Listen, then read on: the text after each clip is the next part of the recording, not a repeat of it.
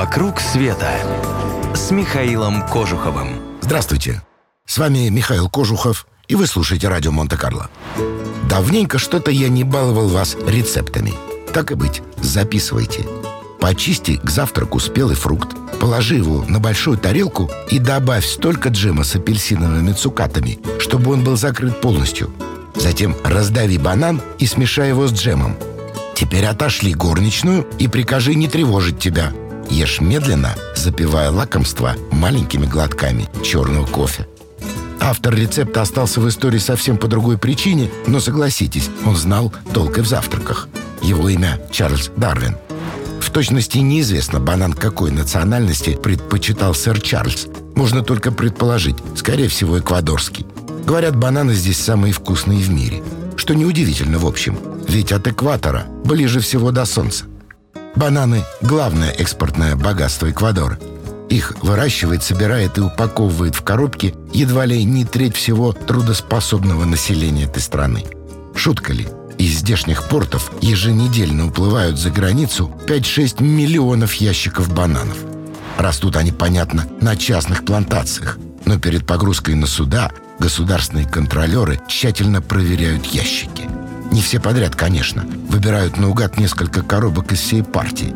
Фрукты в них должны быть безукоризненно зелеными и твердыми. Если обнаружится хоть один желтый или с пятнышком, вся партия идет под нож. Бананы ведь товар деликатный.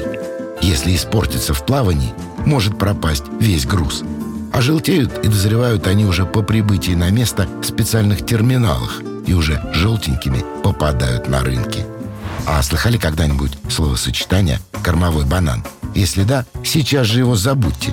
Эту глупость выдумал какой-то блогер-невежда, не разбирающихся в бананах и завтраках. Никаких кормовых бананов не бывает.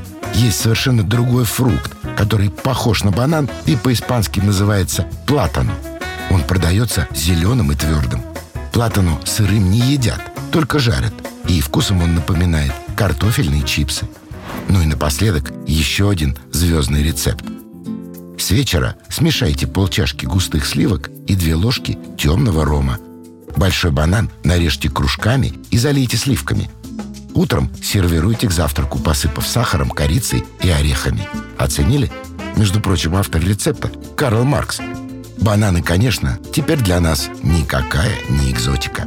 Но вы даже не представляете себе, какие восхитительные фрукты ждут вас в путешествиях по Латинской Америке и Азии. Хотите попробовать? Тогда не сидите на месте. Поехали с нами. «Вокруг света» с Михаилом Кожуховым. Здравствуйте, с вами Михаил Кожухов, и вы слушаете радио Монте-Карло. Я уже однажды рассказывал вам об эквадорских бананах. Сегодня немного расскажу о самой стране на экваторе. Эквадор, возможно, одна из самых неизбалованных туристами стран Нового Света. Сюда стремятся главным образом любители горных походов. Считается, что заснеженные кордильеры едва ли не идеальное для этого место. Здесь не так высоко, как в Гималаях, и мягче климат – и хотя Эквадор не единственная земная твердь на нашей планете, расположенная на экваторе, это едва ли не единственное место, где в честь всего географического казуса возведен монумент. Нечто пирамидальной формы, увенчанное металлическим глобусом. Своим появлением памятник обязан французской экспедиции, которая провела здесь линию экватора в далеком 1736 году. Силу неких причин, разобраться в которых лично мне мешает недостаток образования, ваш вес на талии Земли уменьшается ровно на 1 килограмм, в чем можно убедиться, взвесившись настоящих у монумента весах. Мало кто из приезжих удерживается от соблазна сделать фото себя любимого одной ногой стоящего в южном полушарии, а другой в северном. Как и жители других небогатых стран, эквадорцы доброжелательны, общительны, остры на язык, но подчеркнуто вежливы. Трудно представить себе, чтобы продавец здесь не улыбнулся покупателю или, о ужас, офицер транспортной полиции, к примеру, обратился бы к водителю на «ты». Применительно к себе эквадорцы часто употребляют прилагательное «умильде». Точного эквивалента этому испанскому слову в нашем языке нет. Умильда – это бедный человек, который не хватает звезд с неба, доволен собой, никому не предъявляет претензий и ничему не завидует. Эквадорцы религиозны, Большинство из них регулярно посещает мессу и непременно осеняет себя крестом, проходя мимо церкви. Здесь сильные родственные связи.